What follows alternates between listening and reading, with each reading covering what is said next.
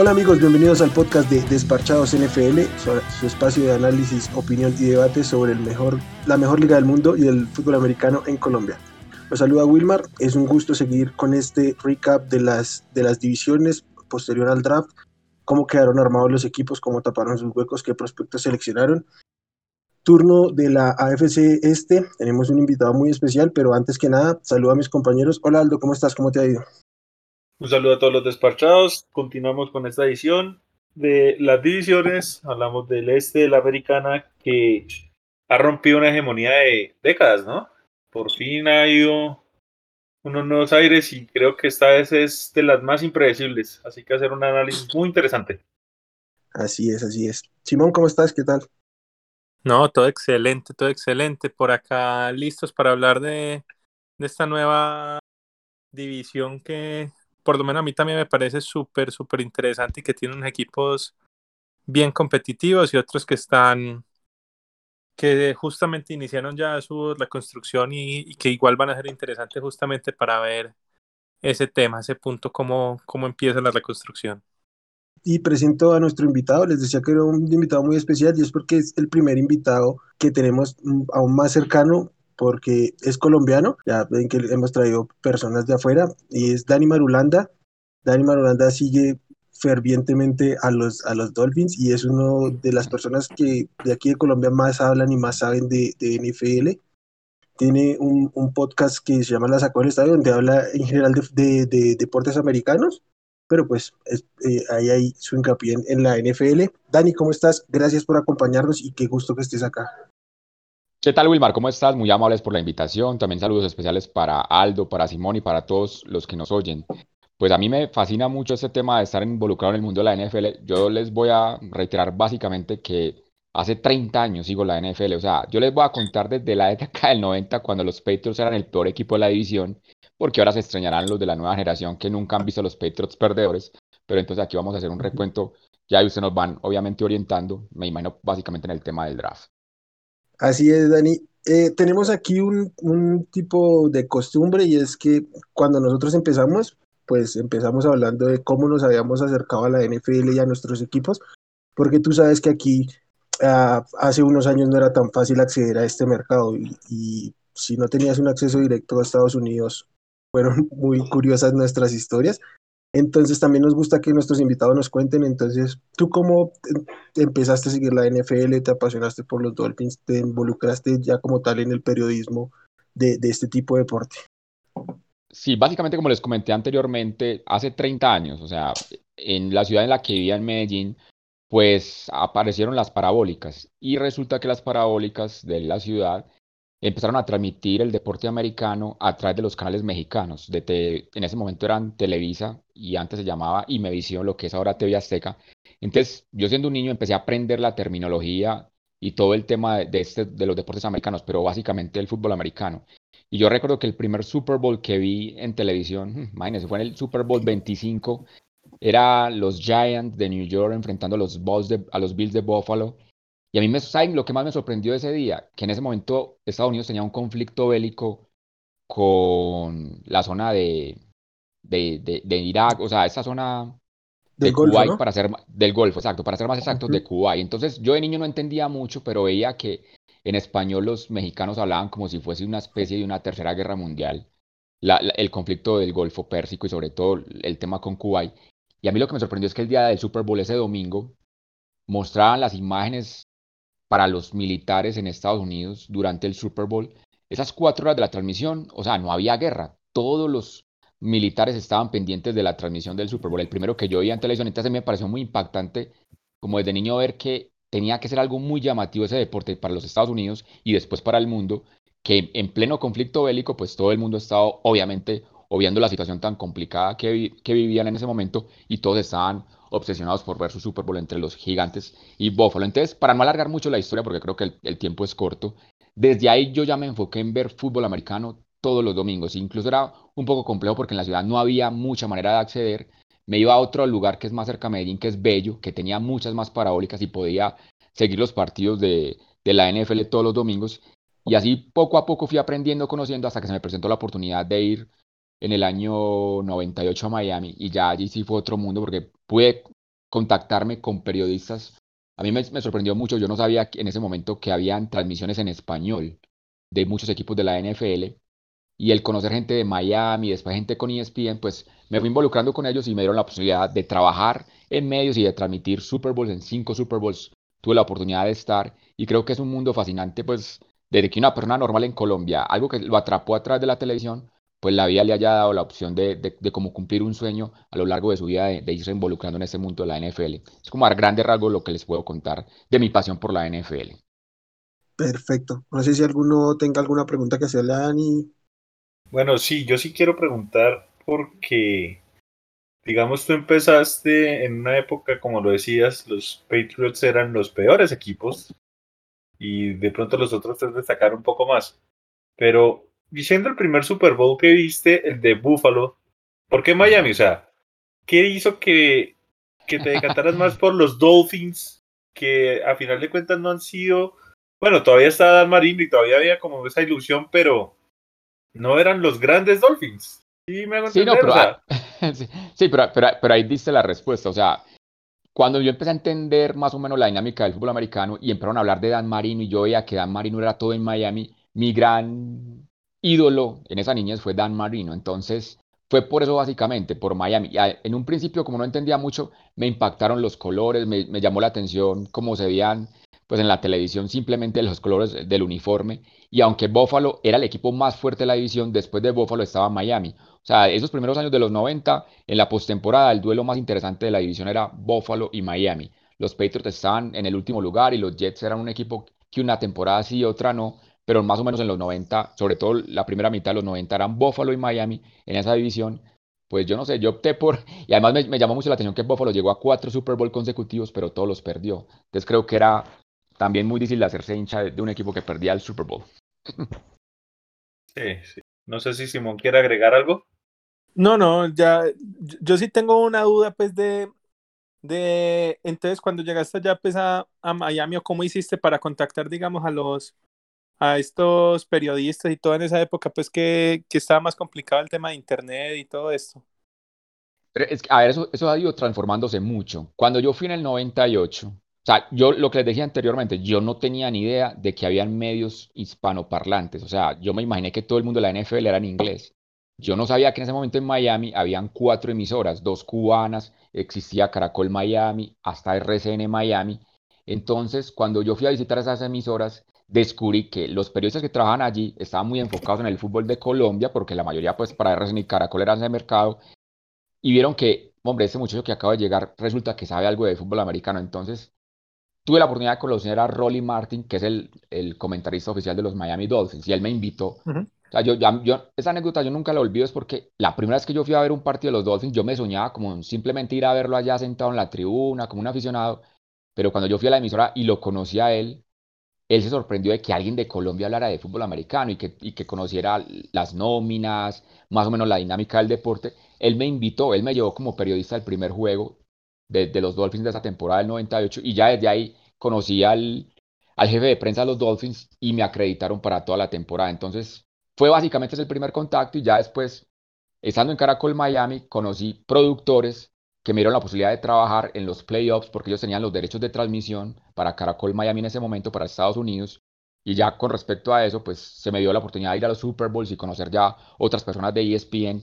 Y ya básicamente, por ejemplo, incluso trabajar con Álvaro Martín, que para mí era también un sueño. O sea, yo estaba, yo era un niño Ah, pues en los 90 ya, ya, estaba, ya estaba entrando al, tema universitario a los finales y yo le decía Álvaro, yo no puedo creer que yo esté sentado aquí al lado suyo transmitiendo para una emisora eh, hispana dentro de Estados Unidos y, lleva, y fuimos, por ejemplo, al Super Bowl el 37, el que se hizo en, en, San Diego, un estadio que ya incluso lo demolieron, el que le ganó el equipo de Tampa a, a Oakland. O sea, el, primer Super Bowl que ganó Tampa, tuvimos la oportunidad de, de, de, disfrutarlo con Álvaro Martín. Él, él era obviamente el narrador y a mí me tocó hacer los, los, los comentarios y aprendiendo básicamente él, porque yo todavía estaba muy joven en ese momento. Perfecto. No, buenísimo. entremos en materia. Venimos a hablar, como bien decíamos, del draft de, de, la división este de la, de la americana.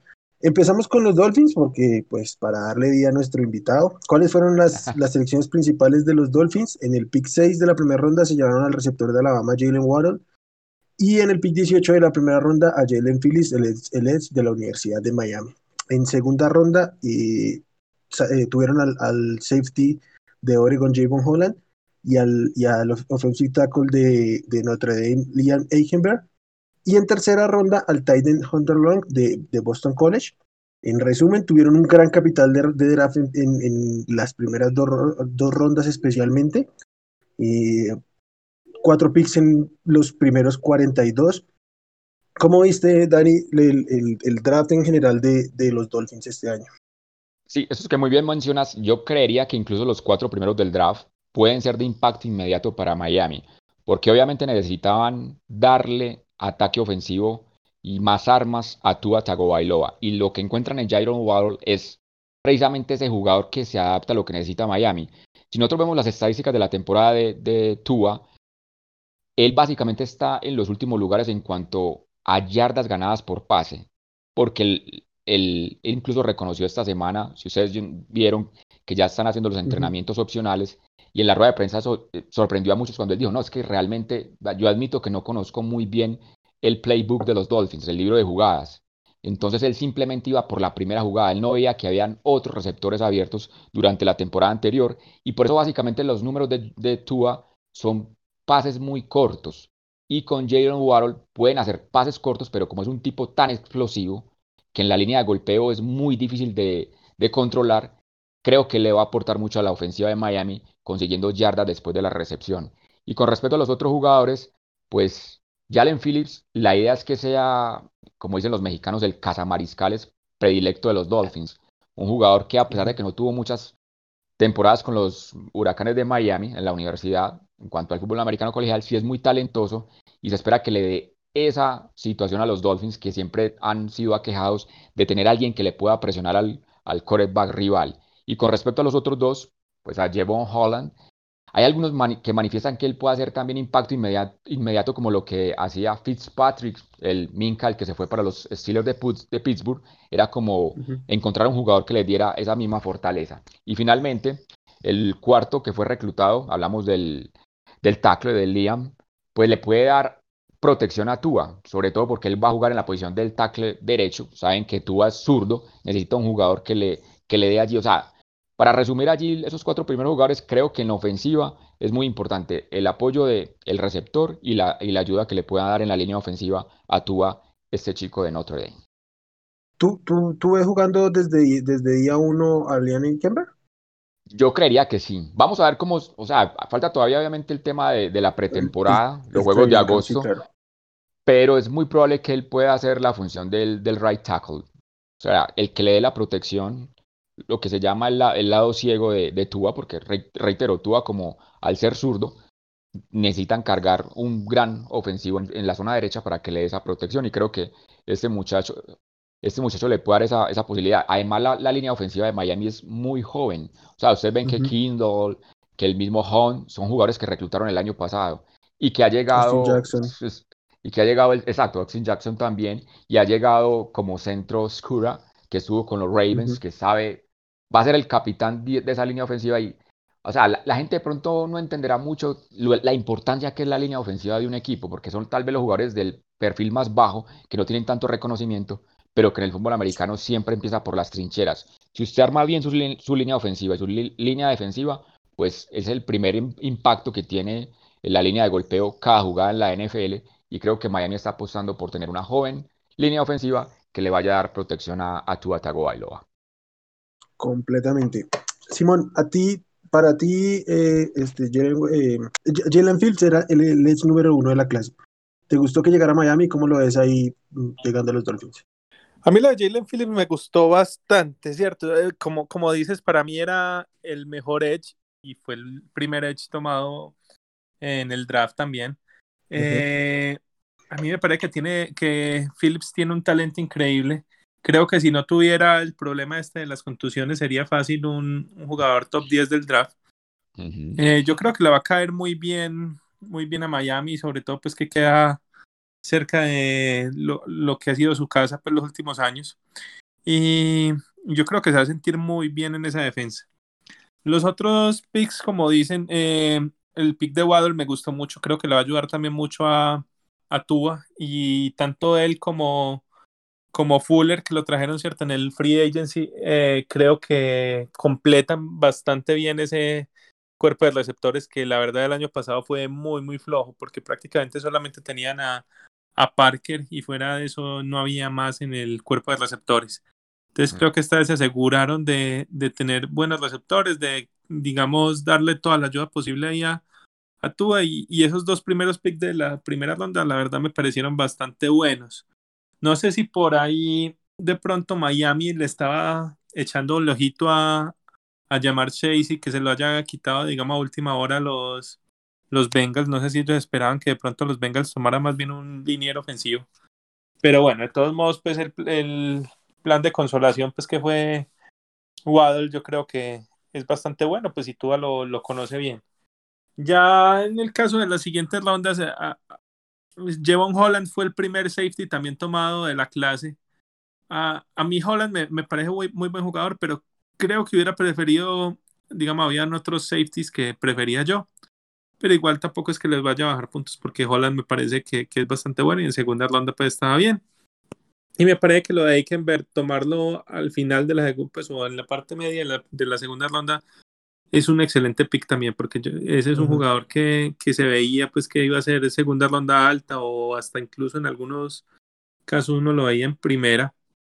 Y por último, que, que no hablaron de él, pero a mí también me parece un excelente jugador y creo que puede ser un, un jugador rotacional que también puede ayudar ahí, es Hunter Long, el end, ¿cierto? Yo creo que ese también es un buen talento que tomaron en el draft. Así el draft de, de Miami, la verdad me gustó. Yo creo que fue un, un draft bastante sólido.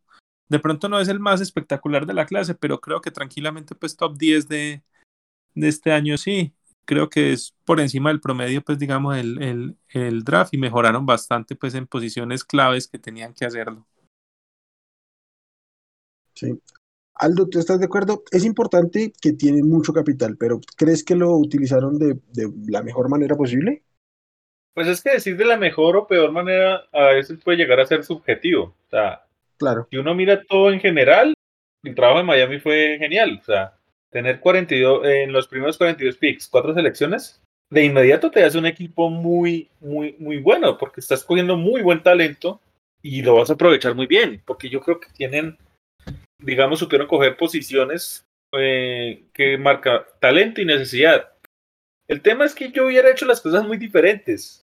O sea, por ejemplo, a mí Waddle me gusta, pero no sé si era Waddle sobre, sobre Deonta, al menos en lo que yo tengo como en lo que he visto de Miami. Bueno, también es cierto, ahorita hicieron un cambio de, de coordinador ofensivo, así que es una incógnita cómo va a ser esa, esa ofensiva, ¿cierto? Eh, Jalen Phillips, bien, no tengo queja, pues sin duda alguna siendo de la Universidad de Miami, creo que lo tuvieron que haber analizado demasiado bien, no solo desde el tape, sino también de, incluso poder mirar cómo era su vivir y todo estando en la ciudad. Yo creo que eso les facilitaba. En safety, John Holland, bien, no es mal jugador, pero yo hubiera tomado a Trevor que al final se fue a los Raiders. No sé, o sea, pero digo, es muy subjetivo. Y, y, y Eichenberg, bueno, es un buen tackle, pero no sé, o sea, no estoy el más convencido de él, pero volví y digo, o sea, no es un mal jugador, es muy subjetivo, de pronto, no sé, no sé si mi memoria me falla, pero creo que todavía está en juego hoy esto, Theon Jenkins, creo que todavía está disponible. Cuando, no sé si alguien me recuerda. ¿Cuando se fue Eichenberg? Sí. Eh, espérame, te digo. No, o sea, eh, los, los Bears saltaron tres picks por delante de Miami se lo llevaron. De pronto fue por eso, o sea, yo creo que, y pues con la munición de capital que, tienen, que tenían pues los Dolphins, yo creo que pudieron haber hecho algún movimiento ahí para, para tomarlo a él, o sea, me creo que entre Jenkins y Heckenberg, si hay un margen, pues a mi gusto, volví y digo, marcado sobre, ahí, entonces... Es que, perdón, perdón, yo los, perdón, yo los interrumpo, perdón, yo interrumpo. Dale, dale. Sí, perfecto, eso de Jenkins era muy opcional para ellos, pero precisamente ellos por eso saltaron, porque ellos, el, pick, el pick original de ellos era el 50. Incluso ellos hicieron un ah, intercambio okay, okay. para poder llegar al 42, porque estaban viendo que se les, se ah, les acaba sí, el sí, capital de tackles. Entonces, por eso creo que de pronto no era la primera opción y por eso subieron un poco más en el draft para poder quedarse con un tackle que ellos ya habían analizado, en ese caso que era Eikenberg. Sí, sí, es cierto, se me ha pasado. De hecho, también se me pasó y me parece muy importante, ya que Simón lo nombró. Los, los Dolphins estaban inicialmente en el 3, bajaron al 12 con, con San Francisco, se llevaron tres, tres picks de, de primera ronda, incluyendo el, el 12. Y entregaron uno de esos para volver a subir al 6. Yo también creo que ellos estaban esperando que les cayera Chase o que les cayera este Kyle Pitts. Y no creo que pensaran que, que, que ¿cómo se llama? Que dejaran pasar a, a, a Penny Sewell, especialmente Cincinnati. A mí, a mí me gusta la selección de Waddle, a, a, mí sí me gusta la selección de Waddle por encima de Donta Smith. Creo que de, de Jalen Waddle entraba al 2020 como el receptor 1 de Alabama, pero se lesionó en la primera jugada contra Tennessee, pues no pudo demostrar. Pronto un poquito lo que le ha faltado a él es consistencia, empezando porque estuvo por detrás de, de, de Jerry Judy y de, y de Henry Rocks en, en, sus dos primeros años y en su tercer año pues se lesionó, regresó por ahí, incluso estuvo jugando lesionado la, la final del colegial. A mí me parece que como una muestra de interés también y de compromiso y de querer ganar. Y a mí me gusta como prospecto porque sí es un velocista, pero no es un velocista que simplemente va largo al alargar la cancha como estuvieron usando a Rocks en Las Vegas el año pasado, sino que es un jugador al que le puedes, eh, también genera separación pronto, le puedes dar el balón y te va a producir mucho este, after catch. Me gusta, lo que más me gusta de Miami es el mensaje que me han estado dando. Eh, como decía Simón, el, el cuerpo de receptores cambió muchísimo, pero también trajeron unos receptores tipo eh, Waddle y, y, y, Will Fuller, que son muy rápidos, que cuando, uh -huh. cuando se necesite van a, querer, van a poder alargar el campo. Entonces, el mensaje que me dan es que confían en, el, en, en Tua y en el brazo de Tua. El brazo de Tua nunca ha sido tan profundo, pero eh, pues lo van a considerar mucho más de lo que lo estaban haciendo. Obviamente le van a tener que soltar eh, el playbook de, de, una manera distinta como lo estaban haciendo eh, el año pasado. Y lo otro es que para mí estos picks tipo Tua, eh, Waddle, Phillips, que tienen antecedentes eh, médicos que suenan un poco arriesgados, yo siempre los he catalogado como que son picks para, para ganar. Porque sí, de pronto había picks más seguros, eh, pero el, talento y, el prospecto físico que es, que Jalen Phillips para mí era el mejor yo tenía precauciones por, el, por su tema con las conmociones. Lo que decíamos en, en el capítulo de, de, prospectos, estuvo 22 meses sin jugar porque médicamente le pidieron que no jugara porque tenía tres conmociones. Este, Dani, tú debes saber que en, en, en, el colegial no se reportan tanto las conmociones como en la NFL. Entonces, si son tres, tres reportadas, pues tendría bastantes más por ahí en su haber. Entonces. Sí, incluso sí. es que para, para algunos es milagroso que él haya continuado la carrera universitaria porque primero estuve en UCLA antes de llegar a Miami, uh -huh. por todo ese sí. tema que ustedes están mencionando muy acertadamente, las conmociones. Pues sí, es, es sí. una jugada arriesgada, pero es un tipo muy talentoso que creo que por eso ha llegado incluso a estar en un top 20 de este draft. Exacto, pero a eso es a lo que voy. Cuando tuvieron que escoger entre, entre Tua con, con su historial de la cadera y Justin, Fer y, y Justin Herbert, fueron por Tua, que sí, Justin Herbert la rompió el año pasado, pero nadie esperaba que eso pasara. Y entrando a la, a, a la, temporada, no a la pasada, sino a la anterior, todo el mundo estaba con el cuento del Tank for Tua, porque Tua era mejor sí, prospecto sí. en su momento que el propio Joe Burrow. Joe Burrow tuvo su temporada espectacular y se cuela en el top 1 con, con justo merecimiento. Eh, Waddle también con lesiones, teniendo la opción de, de, de, de qué? De Devonta Smith, se van por Waddle, que es el que tiene el techo más alto y con Jalen Phillips teniendo otros prospectos como, no sé, Curipay o Rousseau, lo que sea, cualquiera que me quieran nombrar, se van por el prospecto que tiene el mayor potencial físico, técnico.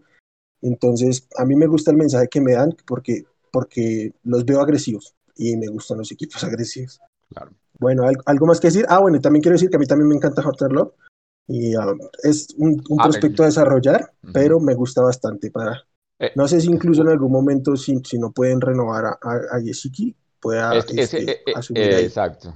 Ese es el punto. Es como tener allí una base para armarse en caso de que no lleguen a un acuerdo económico con, con Mike, con el, el, sí. el ala cerrada o el tie que tienen en este momento titular los Dolphins. Entonces tener a Hunter Long, creo que por eso lo miró el coach Flores, llevarlo de esa manera ahí, a ver qué tal se acopla al equipo por si en caso de que Jessica no firme o, salga de los Dolphins, pues tener en Hunter Long una, a futuro un jugador en esa posición.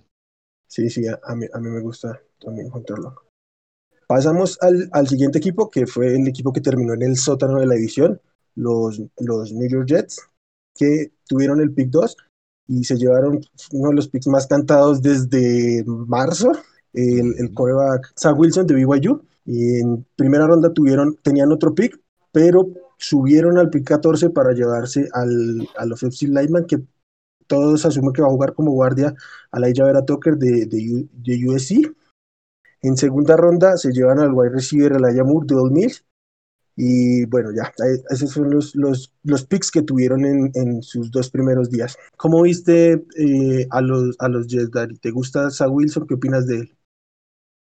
Pues en un, par, en un principio uno dirá, dirá que es muy interesante lo que han hecho los Jets en el draft, pero como decía anteriormente, ustedes mismos, sí, es muy subjetivo todo en el draft. Uno dirá, sí, apostaron muy bien, pero solo el tiempo dirá qué tan acertados fueron. Me llama la atención es que si ustedes ven todo lo que reclutó en este draft los, los Jets, o sea, todos sus integrantes primero se fueron simplemente con jugadores ofensivos y después remataron con solo de defensa, cuando tienen un nuevo entrenador, en Robert Salah, que él manejó a la perfección la defensiva de San Francisco, pero no sé, si él analizando los Jets ve que la, primera necesidad es mejorar en ofensa, entonces reclutan a un quarterback, a un guardia, a un receptor y a un running back en los primeros cuatro turnos. Y reitero, después se fueron con pura defensa, con safeties, con cornerbacks, con defensive tackle, si ustedes ven. Y ya, hablando directamente de esos jugadores que reclutaron, pues Zach Wilson, la idea es que sea eh, impacto inmediato para los Jets, después de haber salido de, de Darnold, que se fue para, para, los Panthers, y no fue lo que pensaban en los Jets de su mariscal franquicia para, para, la, para el equipo de New York. Y en los otros, pues del guardia de Brad Tucker, tuvo muy buenas temporadas con USC, con los Trojans, y se espera mucho también de los otros más, de, del receptor Elijah Moore de Old, de Old Miss y de Michael Carter, el, corredor de, de, North Carolina. Incluso ahorita para volver al tema de Miami, en Miami mucha gente quería a ese corredor porque en Miami pues también pensaron que necesitaban un corredor en el draft, pero se fue en una cuarta ronda con los Jets de Nueva York, ese que de pronto querían en Miami y pues en el papel, reitero, se ve bien esa ofensiva porque es un equipo que está totalmente en reconstrucción a futuro de que puedan salir las cosas. Y ya los que reclutan en defensa, pues esperemos que la experiencia que tiene el nuevo entrenador de los Jets, pues pueda acoplar bien a todos esos jugadores que seleccionaron. Aldo, ¿tú cómo, cómo los viste? Pues a ver, siendo los Jets un equipo tan malo el año pasado, tan malo, cualquier cosa que fueran a hacer iba a ser sin duda alguna una ganancia. Entonces, pues de alguna forma es, es muy fácil ver eh, el escenario de los Jets, tanto en agencia libre como en el draft, como un, gran gane, ¿cierto? Eh, pero yo creo que todo dependerá de Zach Wilson y no sé cuánto tiempo puedan llegar a tener los Jets en, desarrollar el chico, pues a lo que ellos quieren, más sabiendo que cuenta con una edición de por sí dura, porque es que ya eh, los Bills creo que son una realidad, creo que estamos claros de que son de los mejores equipos hoy por hoy de la AFC. Y estos Dolphins eh, no le van a hacer el camino muy fácil. Ya con eso es un crecimiento muy complicado para Zach Wilson. Entonces, habría que ser muy rigurosos en cómo llevan a, al chico, ¿cierto? Cómo lo van soltando, cómo lo van desarrollando, porque no va a ser un inicio fácil para él. El draft es bueno, sí, llenaron buenas posiciones. Eh, creo que la prioridad de hacerlo ofensivo era darle el mejor talento posible a la unidad quizás más débil del equipo. Y yo creo que Robert Sale nos ha demostrado que a nivel defensivo él puede sacar talento de jugadores de poco nombre. Lo que la temporada pasada con los Niners, más allá de lesiones y demás, y mantener esa unidad defensiva compitiendo al nivel que lo hizo, creo que es una es una gran muestra de, la capacidad que tiene él. Pero no, no sé, o sea, me gusta lo que hicieron, pero es tan incógnita hoy por hoy lo que sean los Jets. No sabemos si Sale va a ser un buen head coach, no siempre un buen coordinador ofensivo o defensivo, es un buen head coach, entonces hay incertidumbre ahí.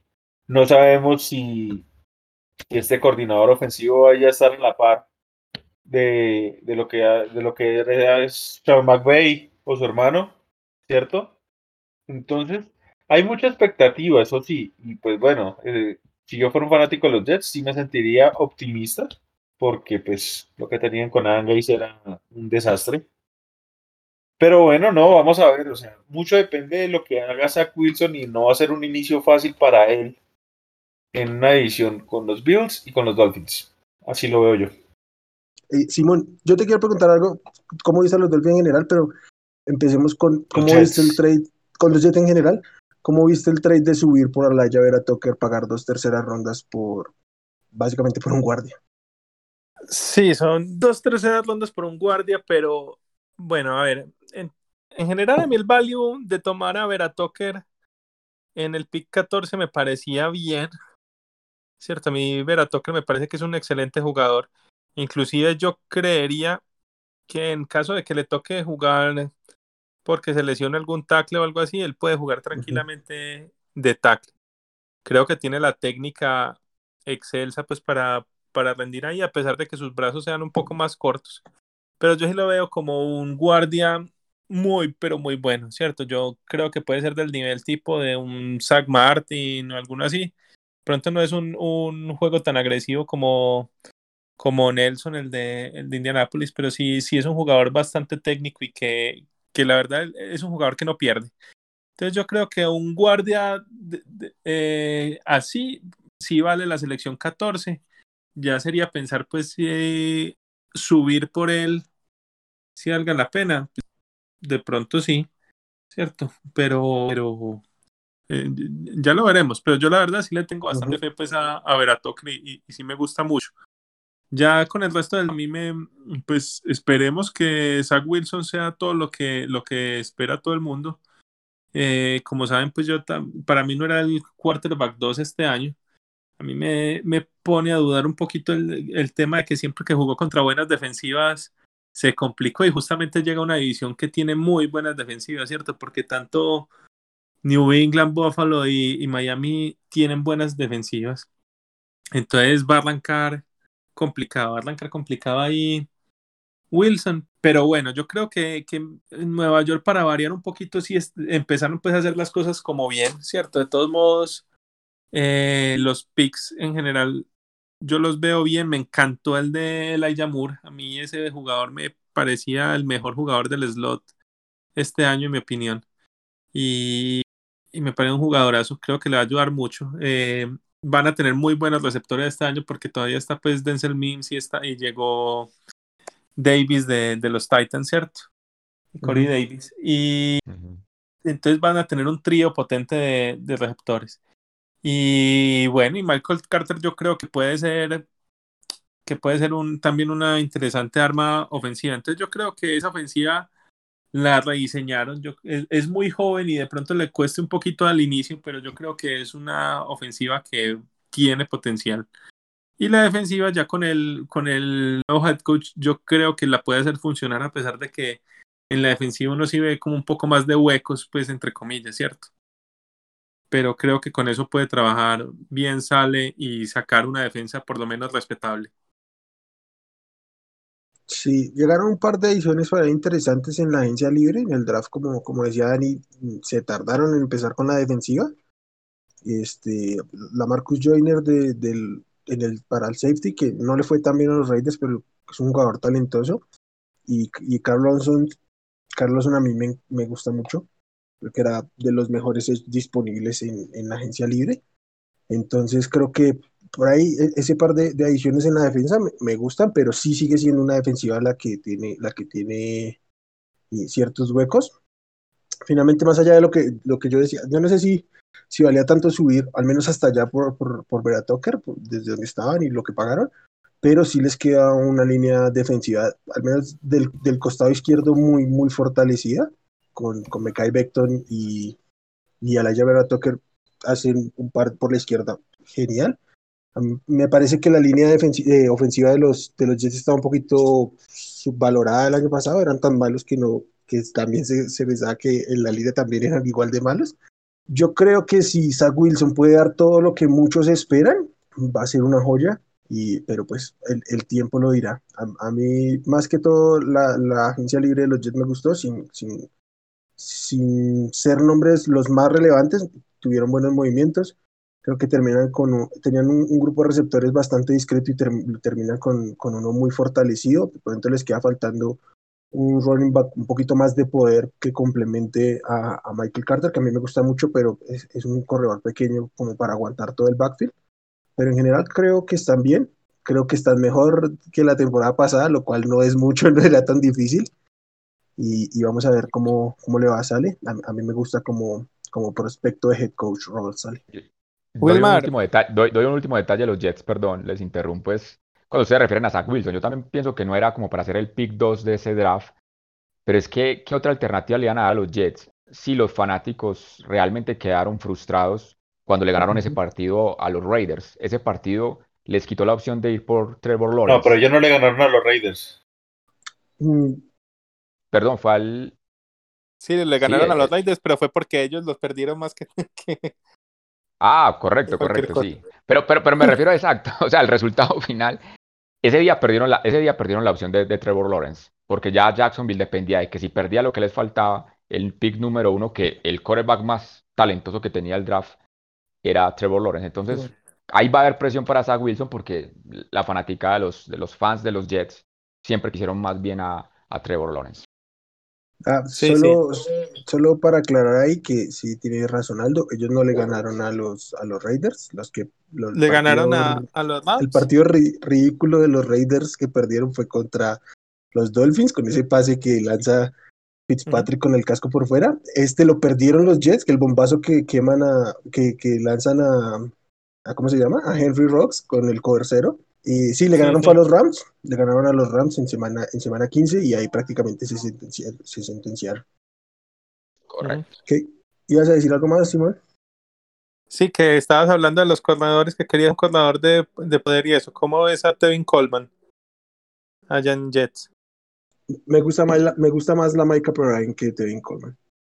Okay, y Tevin Coleman, Tevin Coleman nunca, me ha parecido, nunca me ha parecido de poder como tal. En una de esas les llega un veteranazo, no sé, Peterson les caería bien. Y mm. pasemos, pasemos al siguiente o algo más que decir pues, de los de los Jets. No, no. Vale, vamos con los New England Patriots.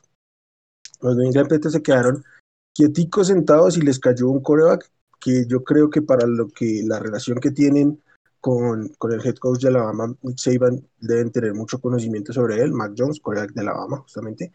En segunda ronda subieron, hicieron un cambio con, con Cleveland para hacerse del defensive tackle también de Alabama, Christian Barmore, que para nosotros fue consenso el, el defensive tackle número uno de la clase. Y en tercera ronda se llevaron al defensive end Ronnie Perkins de, de Oklahoma, ya, ya, en un pick compensatorio. Mm, ¿Tú qué opinas de este, de este draft de los, de, los, de los Patriots, Dani? Y especialmente, ¿qué opinas de, de Mac Jones? Pues es el gran interrogante, Mac Jones, porque es que es muy difícil salir de una universidad con Alabama que está llena de estrellas, que tú miras a cualquier lado y encuentras mucho talento a quien pasar, cuando él se vea en la NFL y ve el cuerpo de receptores que tiene actualmente los Patriots. O sea, va a ser un cambio total para Mac Jones y que tiene que aprender obviamente el libro de jugadas y lo que vaya a hacer Belichick en ofensiva.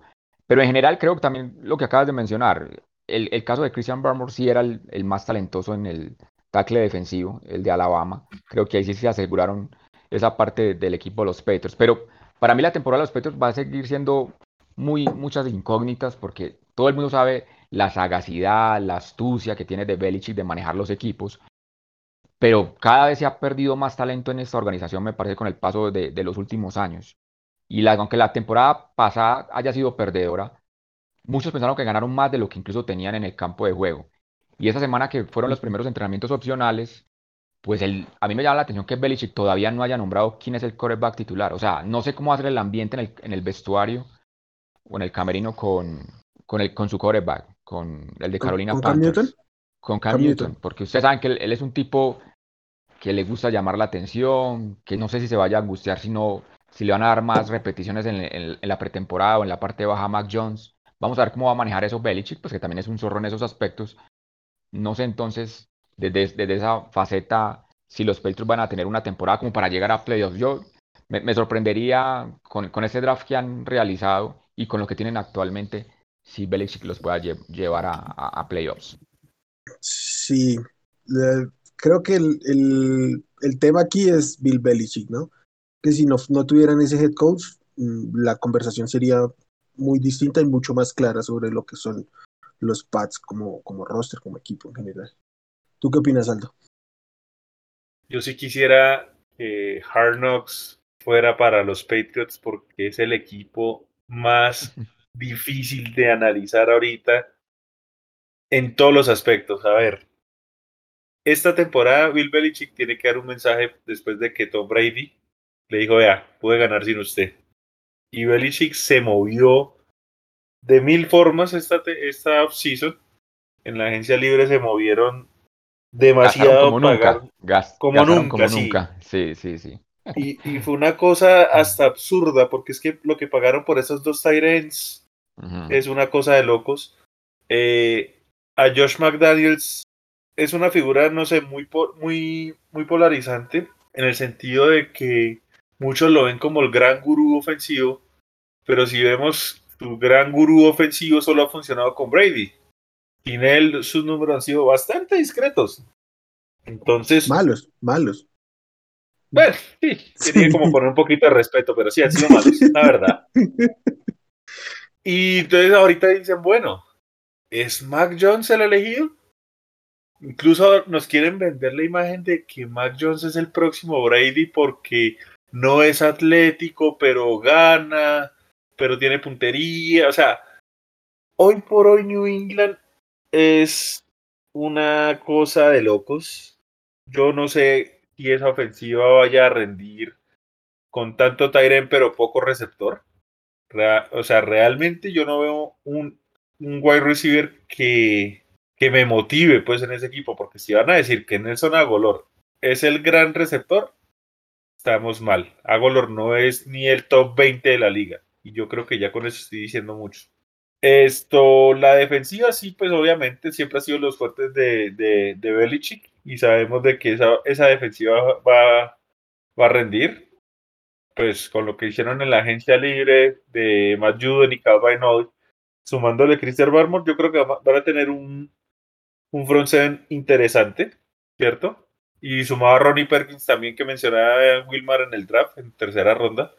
Pero no sé, todo va a depender de, de si, si pueden lograr algo. Ahora, lo mencionaba Dani, está Cam Newton, Cam Newton va a querer pelear por su posición y por mostrar de que él todavía tiene algo que ofrecer en la liga, pero no es precisamente el pasador más prolijo, cosa que en teoría Mac Jones sí es, pero Mac Jones no tiene un brazo potente. Bueno, es muy, muy, muy curioso. Yo solo sé que Bill Belichick tiene que estar pensando en que esta temporada es, es la de mostrar, en la que él va a sacar sus credenciales del gran head coach que es, porque más allá de que se le, se le minimiza mucho a él después de que Brady ganó el Super Bowl en Tampa, para mí Belichick sigue siendo el mejor head coach que ha tenido la NFL, por lo menos en lo que yo la he visto. No voy a hablar de, legendarios. Le, va a entrar a debatir hasta con trampitas. Hay que mencionar que también hizo trampitas en su carrera. sí, sí. No, no podemos olvidar el 2007 porque fue la multa más grande en la historia de la NFL. Cuando hicieron el Spygate, cuando tomaron las, imágenes de los Jets. O sea, eso también hay que mencionarlo porque para la grandeza de todos esos entrenadores. totalmente de acuerdo, pero aún así yo no le puedo quitar a un hombre que ganó seis Super Bowls y que armó lo que armó. O sea, seamos sinceros, la, la dinastía de los Patriots es increíble, porque estamos hablando de un equipo que fue relevante, ¿qué? ¿18 temporadas? ¿19, 20? No sé. Sí, pero, pero también hay que mirar, pero, pero también hay que mirar que se enfrentaba seis veces a tres franquicias que no tenían un norte definido. O sea, las últimas dos décadas de los Jets, de los Bills y los Dolphins eran prácticamente seis partidos asegurados de triunfos para los Patriots, que también eso marca mucha diferencia. No, totalmente de acuerdo, pero también hay que decir una cosa, es que él mismo se encargó de, hacer esas franquicias algo deprimente, o sea, sí. Eh, por mucho que Miami, Buffalo y New York quisieran despegar, e, esa, esa, esa dupla Brady Belichick deprimía a cualquier, a cualquier jugador de ir a esos equipos, o sea, sí, es cierto, la edición se les hizo muy fácil, pero es que ellos también mismos pusieron una presencia tan fuerte y yo no le pienso quitar eso a Belichick. Pero bueno, eso yo creo que... Es que mire, muchachos, seamos sinceros, para hablar de estos New England Patriots nos da hasta para un programa completo porque se puede analizar muchas cosas. Este equipo es... Este equipo va a ser una cosa muy, muy, muy diferente a la que vimos el año pasado, eso sí lo tengo claro, independiente si es el mismo Cam Newton el que juega pero es un equipo que, que yo sé que Belichick va a querer salir a probar su valía, va a probar su, su conocimiento, va a mostrar que es el mejor. Entonces, esa es la forma que yo lo veo. La verdad, tengo mucho, mucho interés, mucho morbo por ver estos Patriots, porque son un equipo que sin duda alguna van a querer probar, que ellos todavía son el gran equipo y están liderados por el mejor. Y ojito con ese partido de la semana 4. Ah, sí, señor. El, en estos momentos ya quedó claro que es el, el juego de temporada regular con las entradas más caras, ¿no? Sí. Todo el mundo lo quiere ver. Pero por puro morbo porque les van a pasar por encima. Sí, van a aplastar. bueno, no, pues es, es, NFL y cualquier cosa puede pasar y cualquier partido se empareja. Uh -huh. Pero a, a, no, voy a, a, darte primero a ti la palabra, Simón. Yo sé que tanto tú como yo dimos como pseudo ganadores de la, de la agencia libre de los Pats, pero ¿cómo los viste complementando con el draft? Bueno, no, a mí, el, a el draft de ellos me gustó, ¿cierto? Pues todo va a depender mucho de Mac Jones, pues porque a mí como tal Mac Jones no me gustaba, pues yo siento que draftearon ahí a, a Kirk Cousins o algo así. Eh, pues a, a, a, mí no me gustaba mucho como para, para tomarlo en primera ronda al menos. Si, a, a, mitad de la primera ronda. Si acaso por allá pick 31, 32 como para tener la opción del quinto año ya, pero, pero no es como un quarterback que me guste mucho. Pero bueno, démosle el beneficio de la duda. Yo creo que el value posicional está más o menos por ahí, ¿cierto? No, no creo que muchos lo dieran bajando ahí, entonces digamos que está bien. Pero fuera de eso, los otros picks que tuvieron me parecieron bien, por lo menos no hicieron trade up por, por Mac Jones. Y en agencia libre, a pesar de que gastaron mucho, no estuve muy de acuerdo con, alguno, con algunas cosas, ¿cierto? Principalmente con los receptores que tomaron y con gastar tanto dinero en dos tight ends, ¿cierto? En vez de traer un, receptor top, no sé, como que, como que esa parte sí, sí me pareció como extraño. Esperemos pues que Mac Jones le guste pasarle a los tight end, porque porque sí, pues eh, creo que lo, lo, van a editar allá, ¿cierto?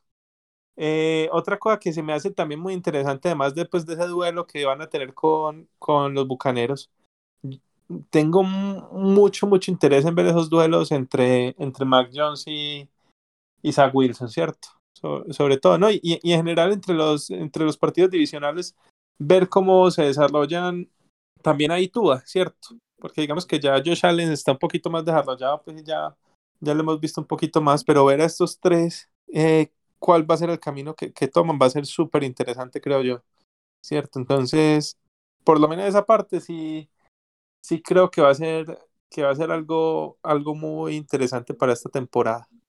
Y sí veremos unos pads un poco diferentes pues a, a lo que nos tenían acostumbrados los últimos años, porque yo no creo que Mac pues yo creo que Mac Jones puede ser un, un, jugador decente, pero no creo que nada que ver pues con, con Brady, que los tiene bastante mal acostumbrados allá en, en Boston.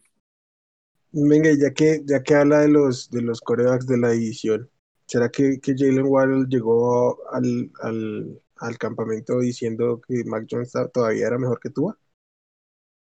Uy. Sí, sí, esa fue una polémica en Miami. Sí porque esa, esa estuvo buena y, y, y qué. Y eh, preciso llega allá que lo que yo decía en ese momento obviamente iba a subirle el stock a su compañero y a su amigo que era Mac Jones claro compartió más con él compartió más con él.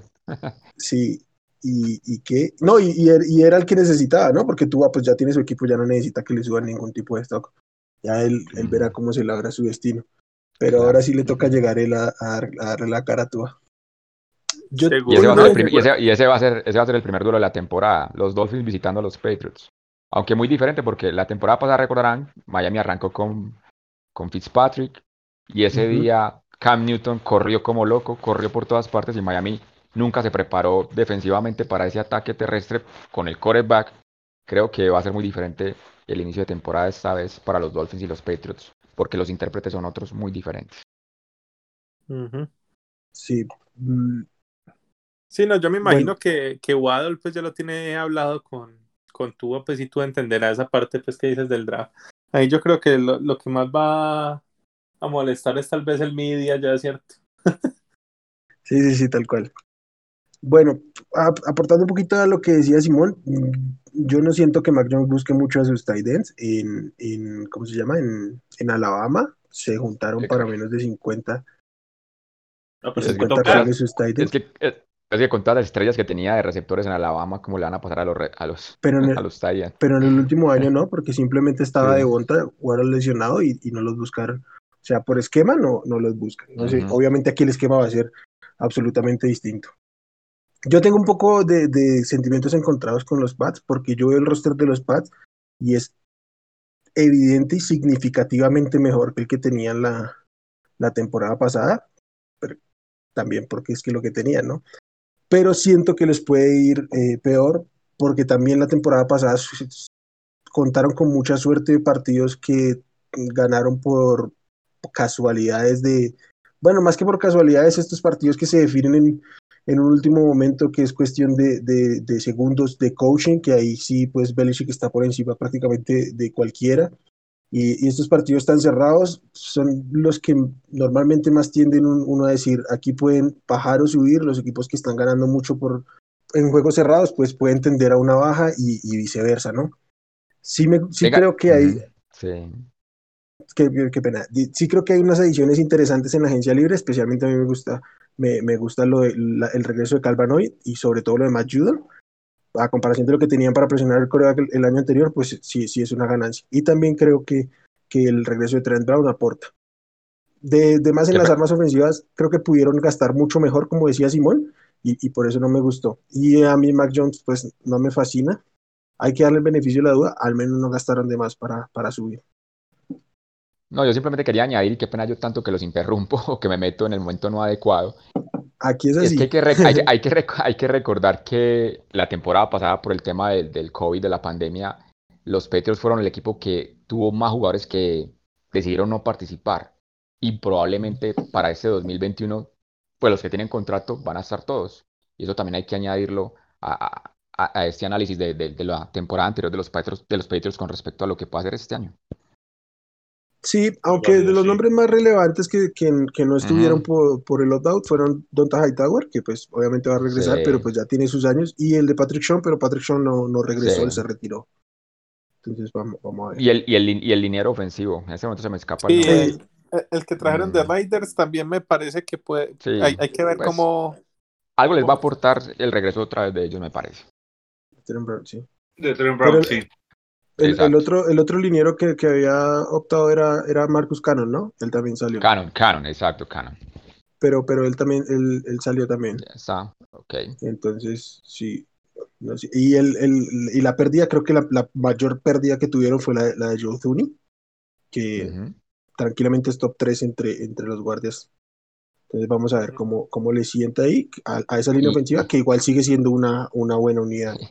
Y, y, la salida este año de, también de, de Julian, de Edelman, al que usted está mencionando. Ah, ok, de Julian Edelman. Aunque con, el año pasado no contaron mucho, mucho con él, pero pues ya es distinto prepararse para estar un año sin, sin él, ¿no? Yo sí creo ahora que, sí vamos, ahora sí vamos al, vamos al mejor equipo de la conferencia, de la división mejor, al, de los al mejor y más, y más interesante, a los Bills. Sí. que arrancaron, mm, para mí con un poco de sorpresa, un jugador que aquí no valoramos tanto como, como ellos, y es el, el defensive de, Miami, compañero de Jalen Phillips, eh, Gregory Rousseau, quien no jugó el, año pasado, pero tuvo un 2019 espectacular en cuanto a números. En segunda ronda, otra vez fueron con un, con un Edge, que es Carlos, Carlos Basham Jr. de Wake Forest. Sí, me encanta y para el, para el pick que lo tomaron también me gusta mucho. Y en tercera ronda se van con, con un offensive tackle de, de Northern Iowa, Spencer Brown. ¿Tú cómo los viste, Dani, a este, a este equipo? Pues yo creo que ellos fueron por lo aparentemente obvio, sentirse a un paso del Super Bowl. ¿Qué les falta a ellos para llegar al Super Bowl? Terminar con las habilidades de Patrick Mahomes Por eso creo que las dos primeras rondas fueron ese tipo de jugador, el que le pueda poner la presión y puedan capturar a, a Patrick Mahomes. Yo creo que ellos ni siquiera piensan tanto en la división. Creo que ellos se sienten que tienen un escalón arriba con respecto a los otros rivales y que piensan más en grande, en, pens- en pensar que pueden ser los campeones de la conferencia americana y obviamente pues llegar al, Super Bowl. Y para eso pues la llegada de Gregory Ross, Rousseau, de Bashman va a ser fundamental para poderle presionar a ese equipo de, de Kansas. Del tackle de Spencer Brown, pues es seguir reforzando esas posiciones para los Bills, al igual que, que Tommy Doyle, el otro que reclutaron de, de, Miami, Ohio.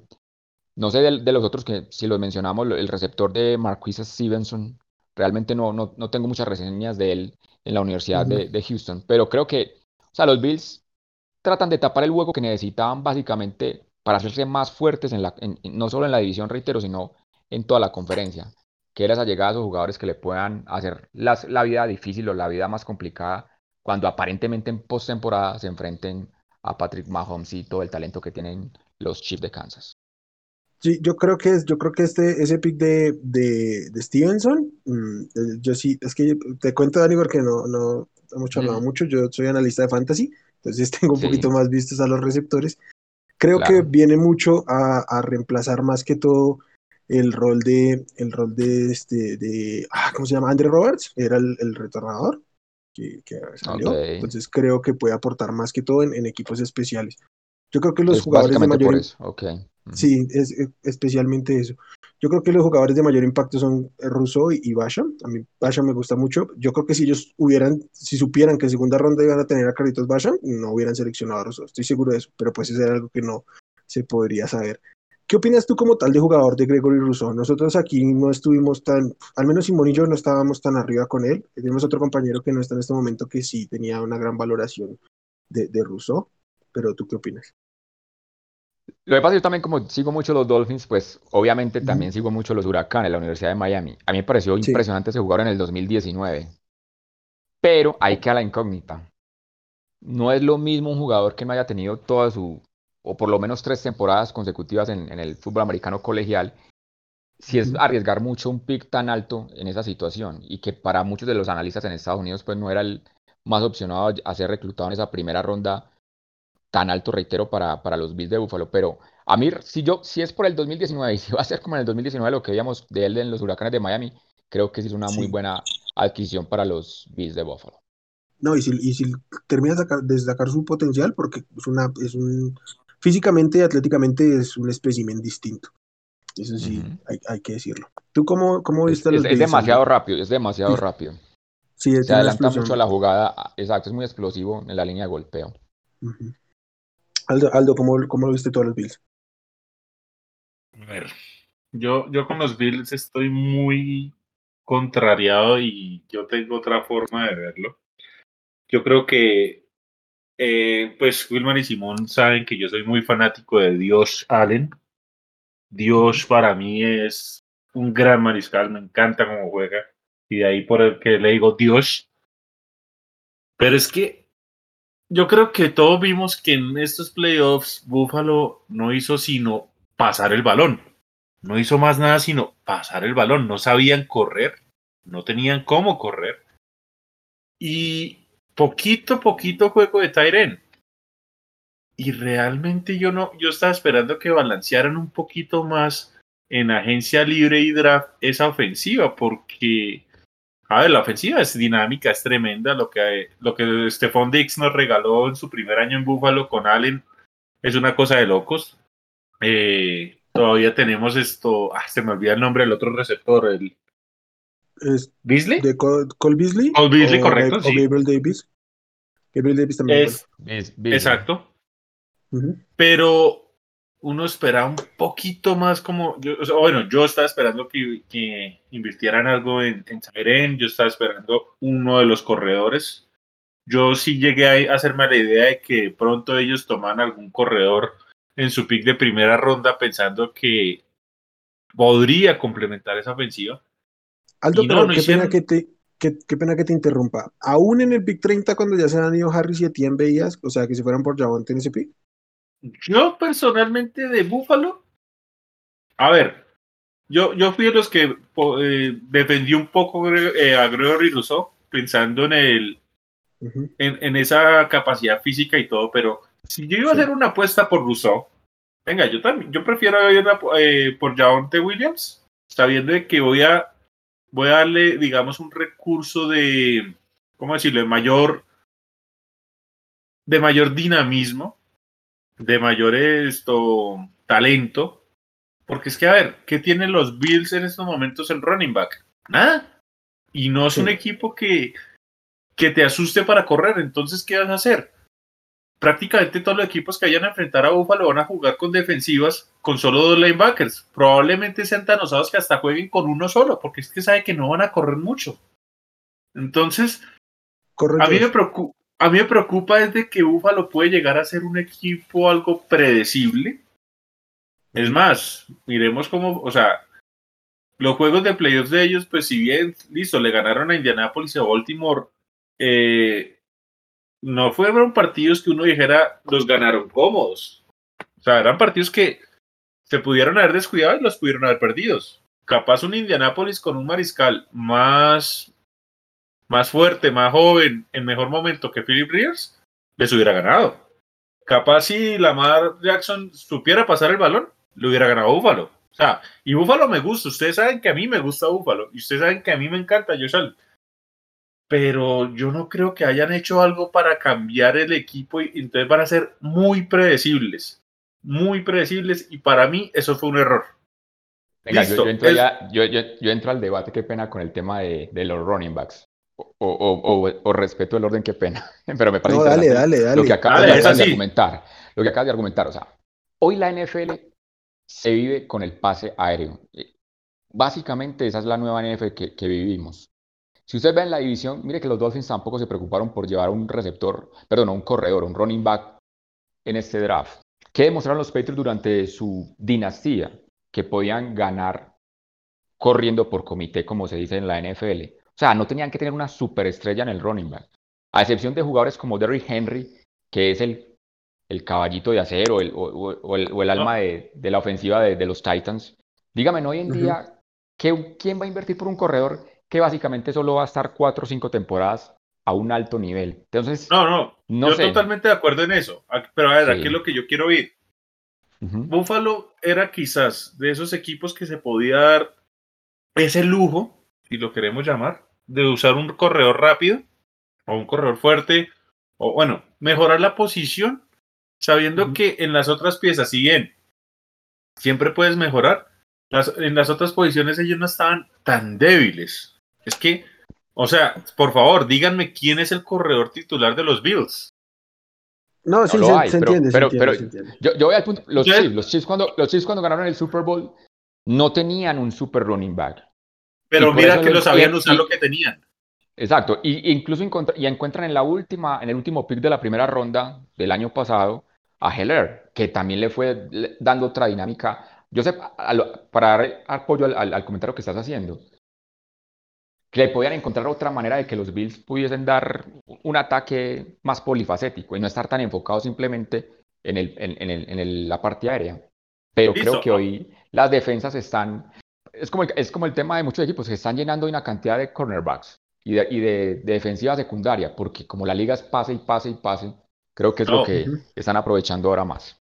Pero es que tú por mucho que pase y pase y pases, tú de alguna forma también tienes que tener cómo controlar el tiempo. Voy a decir algo, eh, quisiera no usar el ejemplo de mi equipo, pero lo voy a usar. Sí, Tom Brady, genial y todo.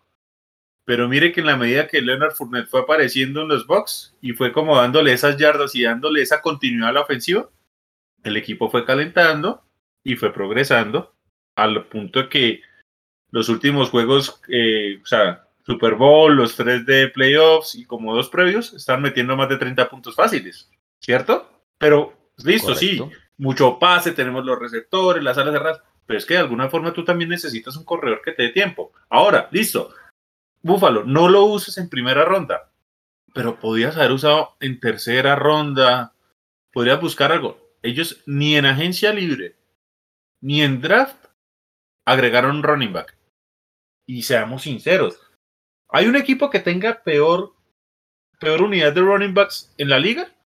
Los Patriots. No. Sí, bueno, yo aquí me voy a meter también en ese tema y es que yo sí, yo, eh, para mí, los Bills eran el único equipo que tenía, que, que yo consideraba para tomar eh, running back en primera ronda. Creí que lo iban a hacer, mm, pero básicamente porque, porque el, este, Brandon Bain, el, el- el gerente general, dijo que ellos no tenían un, un corredor explosivo que pudiera dar jugadas grandes y en este draft había claramente un corredor de ese estilo como lo era Travis Etienne. Pero no les cayó y a mí sí me hubiera parecido mucho Rich que, que hubieran tomado al tercer running back en el pick 30. Entonces, creo que en términos de eso hicieron bien. Y de ahí en más, pues a mí no me parece que el resto de corredores de la clase fuera un gran... Sí, hay, sí había mejores corredores que Zach Moss y Devin Singletary. Yo no, no lo voy a mentir.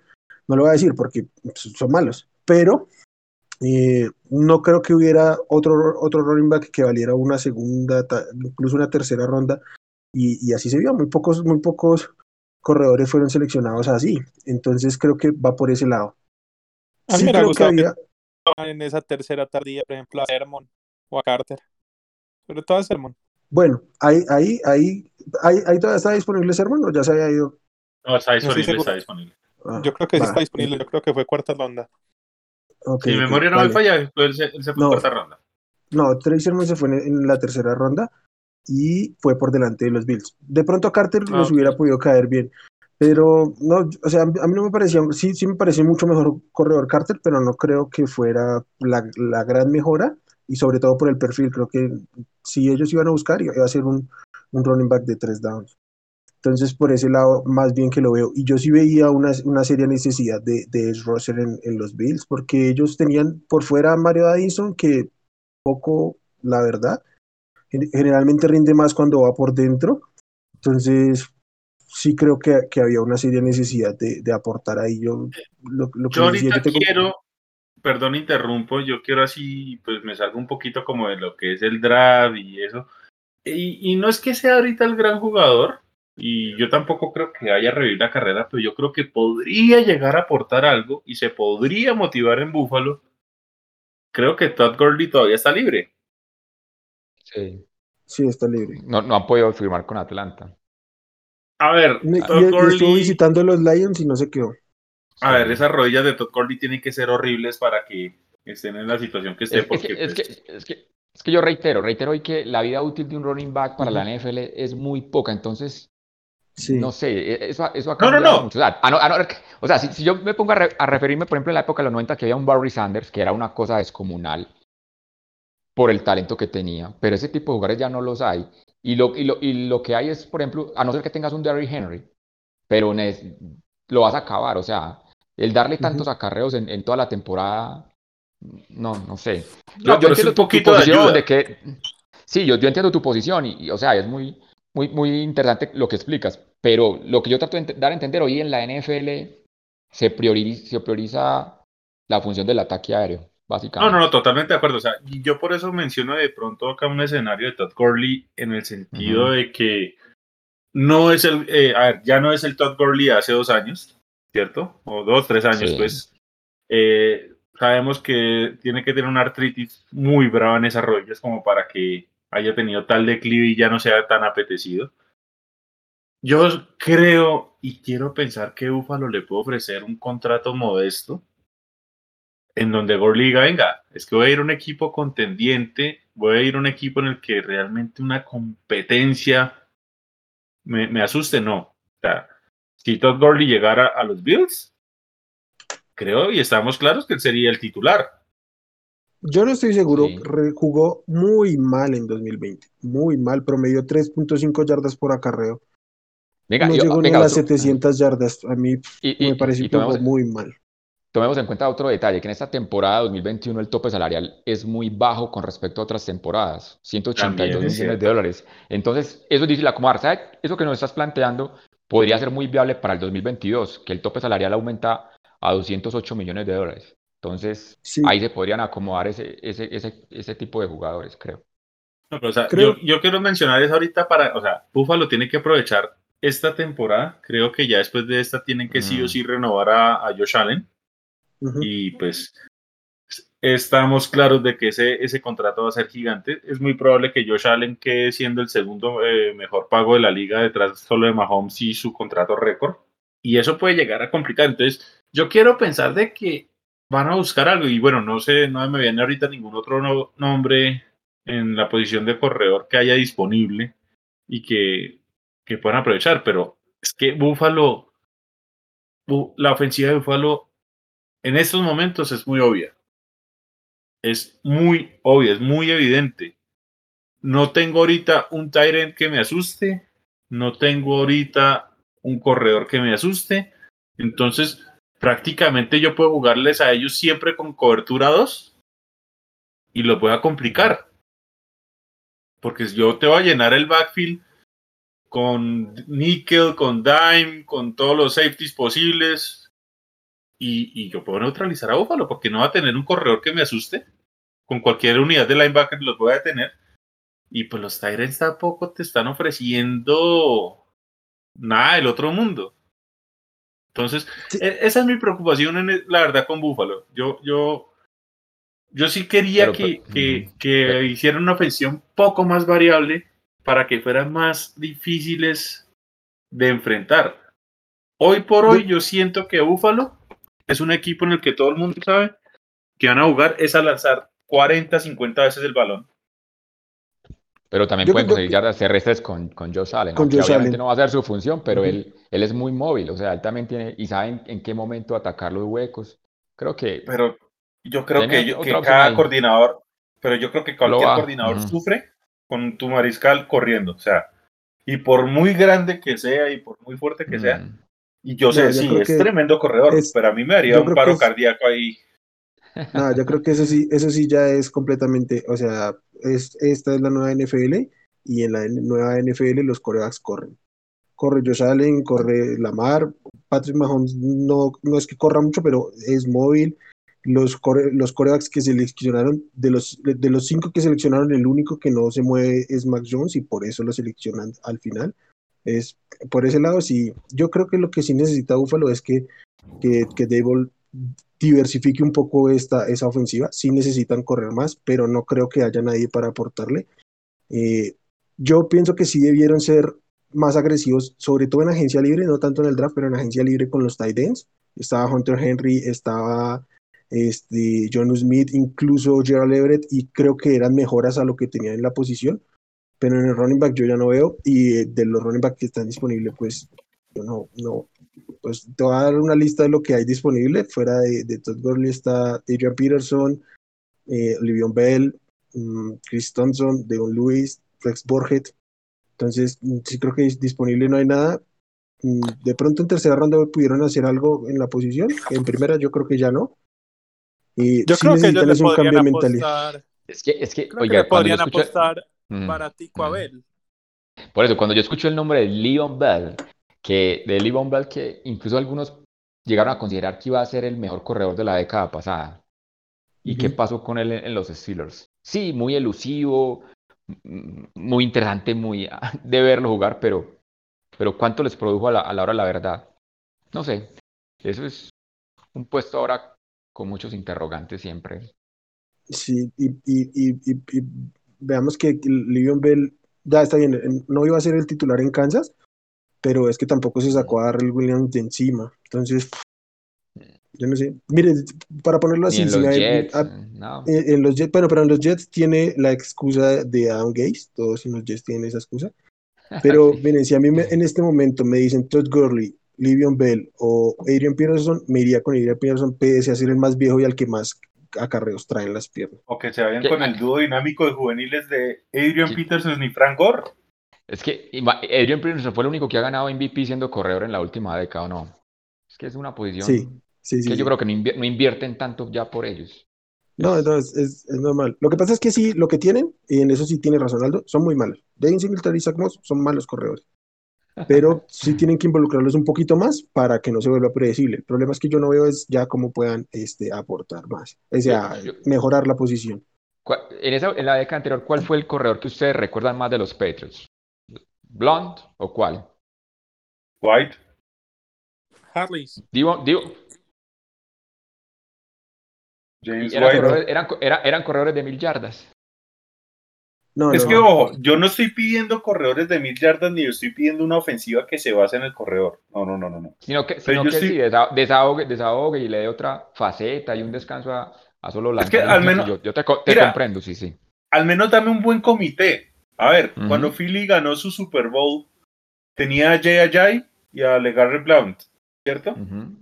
Sí. No eran grandes nombres, más allá que Blount sí ha tenido temporadas de mil yardas, por ejemplo, pero se complementan y te dan una oportunidad de derrotar, de ganar las yardas.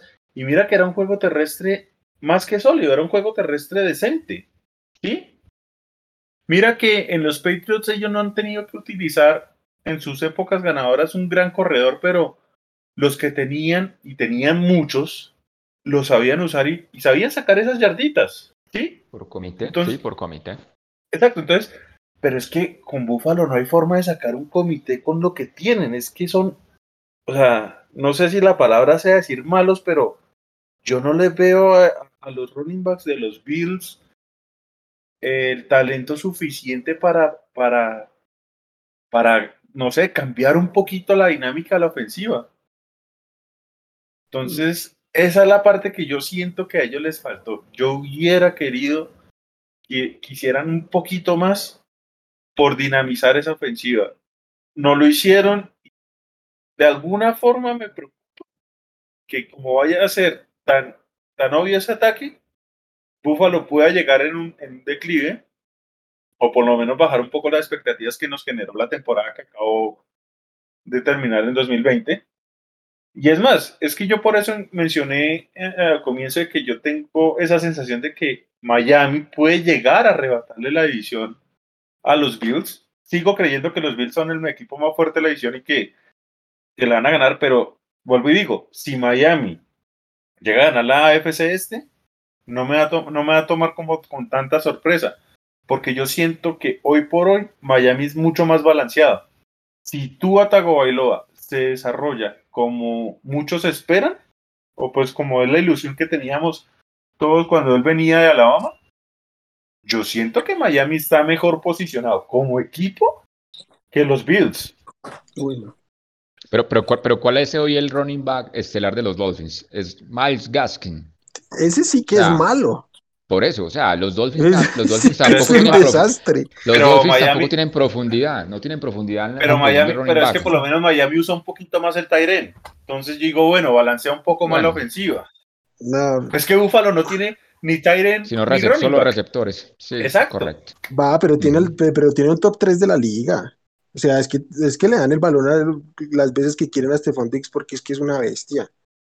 O sea, es que tú no vas a vivir solo de eso. A ver, ¿cuánto, Pues, cuánto as- vivió Detroit pues- de tener pues- a Calvin Johnson? Pues así vive, así, así, así, no, pero que es que Calvin Johnson estaba en un equipo que era un desastre. Y los Falcons con Julio Jones. Un Super O sea, una más. cosa es ser un equipo malo y tener un gran jugador, y otra cosa es ser un gran equipo con un excelente receptor. Y sí, o sea, yo vuelvo y digo, ¿hay que diversificar esa ofensiva? Sí. ¿Tienen que correr más? Sí. Incluso eh, porque este, Josh Allen tuvo casi las mismas yardas que, que Zach Moss. Yo espero que Zach Moss, sin ser la gran cosa, pueda dar un paso adelante, que los utilice mejor. O sea, yo creo que ya es más responsabilidad del, del coordinador ofensivo que, que otra cosa pero pues es, es imposible que, que teniendo a Stephon, teniendo a Cole Beasley, que me parece un, un- receptor bastante poco valorado, y teniendo a Gabriel Davis, que también me pareció bueno, pues obviamente el centro de la ofensiva, Pero venga, Cole Beasley fue al Pro Bowl. Sí, hace muy bien el slot. Es- a- es por eso a, a- a mí- me gusta mucho. Y, o sea, creo que es que, o sea, en, en- en la opinión general no, no sé, bueno, pues de pronto sí está bien valorado prensa. porque lo llevaron al... al- al- pero no bueno, no sé. Sí- sí no es creo que- sí-. Sí, creo que en, en el, en, el, en el planteamiento de Aldo está bien, hay que diversificar eso. Creo que estamos en desacuerdo más un poco en las formas, ¿no? Yo no veo cómo puedan mejorar la posición, pero sí creo que tienen cómo hacer, Vengan, y, tienen que hacerlo. y Emmanuel Sanders todavía tiene gasolina para contribuir allá. Para mí no. Pero ni lo menciono. No, a mí no. A mí- yo, yo creo que el, que el tercer receptor sigue siendo Gabriel Davis. A mí me gustó mucho lo que hizo. Ok, entonces va de cuarto receptor. Sí, yo creo Ah, que va, va, va, va a estar aprovechando, que aportando. siga, que siga aprovechando Sí. el brazo de, de, de Allen. Él, él- él- va, a va- a alargar la, la, la, la la- el, pues, el Va a campo. estirar, va a estirar la, la defensiva. Sí. Creo que algo aportará. Quién sabe cómo estén sus bonos, a ver en qué momento va a celebrar ganarse algún bono como hizo con los Saints. Pero bueno, no sé. A mí, lo, lo- lo- último que voy a decir, mm, creo que me quedó faltando un, un cornerback. George Norman lo hizo mal y salió y quedó Levi Wallace, que pues. Entonces creo que sí les hacía falta un, cornerback para ponerle al lado de al, al, al- lado opuesto de, de Tredavious White. Por ahí está disponible este Richard Sherman. Creo que si lo, lo consiguieran les vendría fenomenal. Mm, porque pues ellos tienen que pensar en parar a los, al- a los, a los Chiefs y parar a los Chiefs es, es parar el pase, básicamente. Y Simón, no sé si tienes algo que decir, te hemos interrumpido un montón y casi no has hablado en esta. De No, los no, no, Bills. no, yo creo que ya todo lo hablamos pues de los Bills. A mí me gustó mucho pues que fueran por, por pass rusher y que lo duplicaran, ¿cierto? Alguno de los dos. Yo creo que por lo menos uno de los dos sí les va a salir bien. A mí, Boogie Basham me parecía un excelente pass rusher.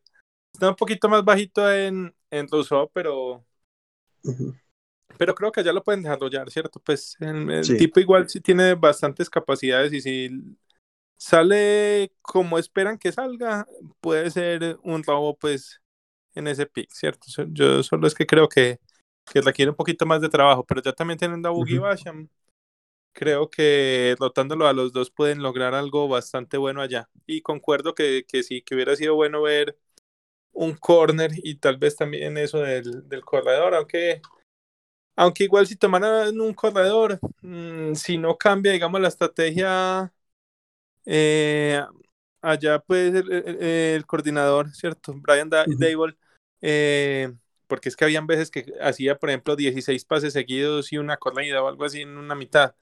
Fue así, él, digamos, si no cambia al menos un poquito eso para balancear, tampoco pues importaba quién vaya a tener de corredor, porque si nunca corre, pues no es que Un sirva de día- mucho.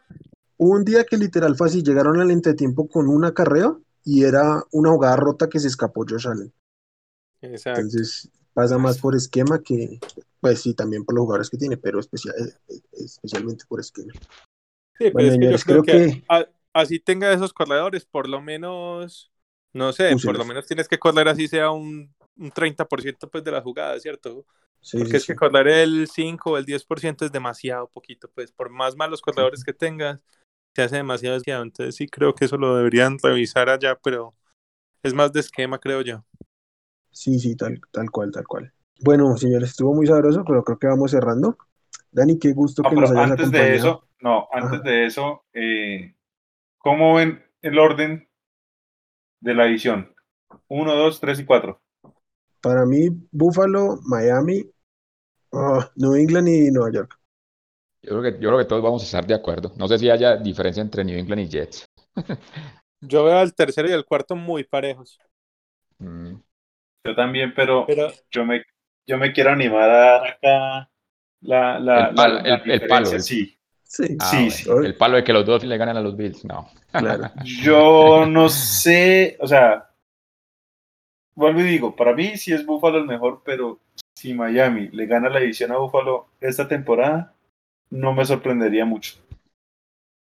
Yo creo que la diferencia entre esos dos equipos va a ser uno o dos juegos. Y Bueno, si Miami, no- por cosas de la vida, le llega a ganar los dos juegos a Buffalo, pone la división muy apretada. Pues no hay, nunca hay que desearle nada mal a nadie, pero recuerden que la segunda semana es en Miami Buffalo. ¿Qué tal una de esas jugadas donde Jalen Phillips le llegue a Josh Allen y se acaba la temporada ahí de los Bills? Una cosa es los Bills con Josh Allen y otra sin él. En fin, No, Totalmente de total, acuerdo.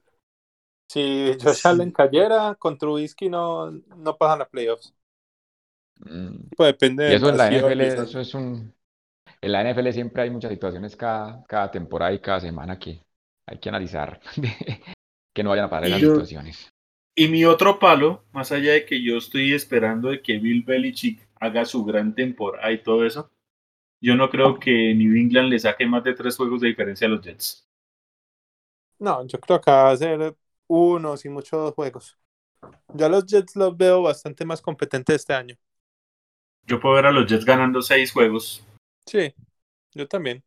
Yo, yo, viendo los calendarios, sobre todo para la gente de Miami, una cosa que tal vez aparentemente van a tener ventaja es que no van a jugar contra los rivales de división en, en. Nevadas. O sea, se van a librar de ellos esas últimas semanas de visitar a, a- al, al Gillette Stadium, al, al estadio de los Jets, al de Buffalo.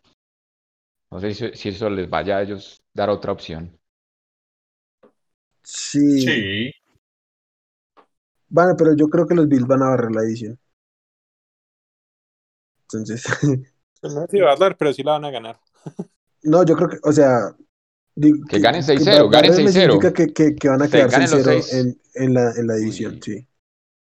Creo Yo- que los, los yo Dolphins creo que los son- yo creo que lo- yo, yo creo que los Dolphins en septiembre puede ser un rival complicado en ese calor de Miami para los Bills. Ah, vale, es la sí, única. eso sí. Pero los, pero- pero los otros sí, sí, Me- sí, me- sí estoy de acuerdo que ganen los otros cinco juegos los Me- Bills. Me gustaría más los Dolphins recibiendo a Buffalo un poquito más adelante, que esté un poquito más consolidado el equipo. Eh, creo que le harían más, un, un poco, un poco más de contienda. Entonces, es- por lo que el partido es tan temprano, si bien el clima pues juega un factor, eh, creo que el equipo viene mejor armado para empezar campaña, el de los Bills, claramente. Pero, por ejemplo, para, para los Dolphins, o sea, arranca la temporada igual que el año pasado, visitando a los Patriots y recibiendo a los Bills. Ujú. La temporada pasada perdieron los dos juegos porque el primer juego con Cam Newton corrieron y corrieron y no se prepararon para eso. Y con los Sí. Bills estaba, estaba Fitzpatrick. O sea, para mí va a ser totalmente opuesto este arranque de temporada para Patriots, para Bills y para Dolphins con respecto al año pasado. Veremos. Sí, sí, sí. Sim- simplemente es, o sea, a mí, a mí los Bills me parece top 3 de la, de la, de la De conferencia. la, entonces, de sí. la conferencia, Fácil, sí. Sí, sí, sí, sí, sí. Entonces, va más, va más por ese lado. Y pues nada, creo que ahora sí cerramos. ¿O alguno tiene algo más por, por decir? No, no, no. yo digo, No. Vale, perfecto. Eh, bueno, Dani, y cuéntanos a ti cómo te encontramos en Twitter, dónde podemos seguir tu podcast o cómo te encontramos para que nos sigas informando. Bueno, el Twitter es Dani Marulanda 13. Dani con una sola N y con la I, como decimos en Colombia, Y. Y el podcast se llama La Sacó del Estadio. Es un proyecto que comenzamos, ya vamos a cumplir dos años, con Kenneth Garay. Él ha sido relator de ESPN, básicamente en radio, ha transmitido más de 15 Super Bowls. Y Andrés Nieto Molina, que tal vez es una generación más antigua que nosotros, pues lo tienen a él como un referente del, del mundo de los DJs, cuando la época existía radioactiva, o todavía existe, pero bueno, me refiero a que esa época que era muy importante para los jóvenes cuando empezaron. Ujú. Él ahora está en Chile, entonces nos reunimos todos los días, él desde Chile nos coordina. Kenneth Garay está en Bristol, en ESPN, que es donde está la sede central de los estudios de ESPN, y yo por aquí en unas montañas en Antioquia, en el municipio del Retiro. Básicamente todos los días compartimos así como lo que estamos haciendo con ustedes. Hablamos de la NFL, la NBA, el Major League Baseball, tenis, golf. Ah, eh, Le enfocamos, en mi caso, el tema de los deportistas colombianos, pero básicamente el mercado es para el deporte americano lo que hacemos en este podcast que está en todas las plataformas digitales. Básicamente lo escuchamos mucho por Spotify, la saco al estadio. Ahí los invitamos a todos y muchas gracias a ustedes por esta invitación. Ahí está, para que vayan a seguir a Dani. Es bien activo en Twitter y es, bien interesante. Y el, y el podcast, si quieren entrarse no solo en NFL, sino en general del deporte americano, eh, pues va muy bien. Aldo, regálanos tus, tus redes para, para seguir. Bueno, agradecerle acá a mis amigos despachados y a nuestro invitado Dani. Hablamos muchísimo, pero muy entretenido. Eh, a mí en Twitter me encuentran como arroba aldobox. Ya saben, cualquier duda, pregunta, comentario, bienvenidos ahí en ese espacio. Y bueno, hasta una próxima oportunidad. Y Simón, qué gusto que estés acá. Regálanos también ahí tus redes. Sí, muchísimas gracias a todos, especialmente pues a, a Dani, nuestro invitado. La verdad, súper interesante estuvo la charla el día de hoy. Eh, a mí me encuentran como arroba suribepe. Ya saben, cualquier cosa me pueden escribir por allá y me pueden contactar por allá. Yo soy Wilmar, a mí me encuentran en, en Twitter como arroba wchavico. Dani, muchas gracias. Eh, es genial poder hablar especialmente con alguien de aquí, que tan difícil nos es hacer crecer el, el fanatismo por este deporte y por la NFL acá en Colombia. Entonces siempre va a ser un gusto encontrar con quién hablar y con quién eh, compartir y, crecer conocimientos. Lo más importante para, nuestros oyentes es que nos sigan en, redes, en, Twitter como arroba desparchados NFL, eh, que nos sigan, que activen notificaciones para que les llegue ahí toda la información, igual en, en Spotify, que activen la campanita para que sepan cuándo están arriba los dos los nuevos episodios y pues nada, compártanos para que siga creciendo esta comunidad acá en Colombia. Eh, un gusto como siempre, un saludo y adiós.